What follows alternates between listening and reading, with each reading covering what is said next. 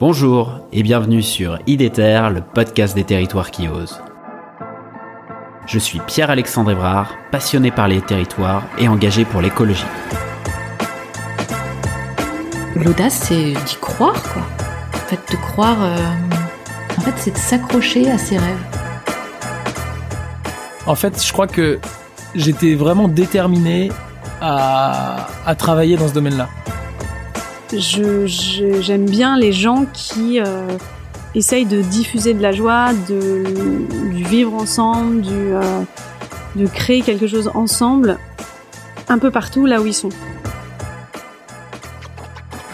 Avec IDETER, je vous propose de rencontrer ensemble des femmes et des hommes qui se mobilisent partout en France pour la transition écologique. C'est parti Alors venons en parler au, budget vert, hein, le sujet qui, nous réunit aujourd'hui. Pour les néophytes, si tu dois présenter euh, le budget vert, qu'est-ce que c'est? Alors, vaste question. Le budget vert, euh, il a euh, plusieurs objectifs. Enfin, pour moi, d'abord, c'est une communication vers les élus, vers la population, de ce que la collectivité met en œuvre pour euh, pour le climat, Oui. les actions positives Oui. qui ont donc c'est-à-dire positives qui euh, qui viennent euh, améliorer euh, notre empreinte carbone, Oui. c'est ça en fait. Donc un outil de communication, Ok. De transparence aussi, ce que de j'entends derrière transparence, oui, parce Ouais. qu'effectivement, au-delà de d'orienter en fait les actions, euh, le budget vert aussi euh, amène à se à,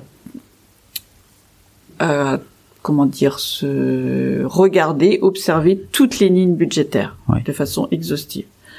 Donc ça met euh, en lumière en fait toutes les actions qui sont menées euh, dans la collectivité. Donc outils de communication, outils de transparence, outils d'arbitrage. Oui. Alors même si là, je pense qu'il faut qu'on passe à une étape euh, supérieure, puisque donc euh, le premier budget vert a été mis en place en 2021. Donc je rappelle, il a été initié par le conseiller délégué de, aux finances de l'époque, Quentin Jagorel Oui. c'est lui qui l'a initié. Euh, donc on a fait deux budgets.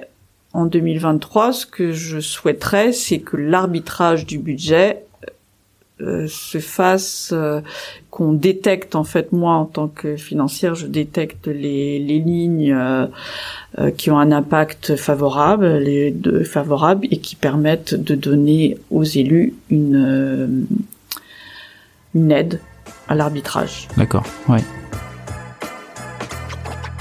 Super, vous voilà arrivé à la fin de l'épisode, j'espère que celui-ci vous a plu. Si c'est le cas, je vous encourage à le partager sur vos réseaux sociaux et à mettre 5 étoiles au podcast sur Spotify ou Apple Podcast. N'hésitez pas non plus à m'écrire ou à me proposer des sujets en m'interpellant directement sur les réseaux LinkedIn, Twitter ou Instagram. À bientôt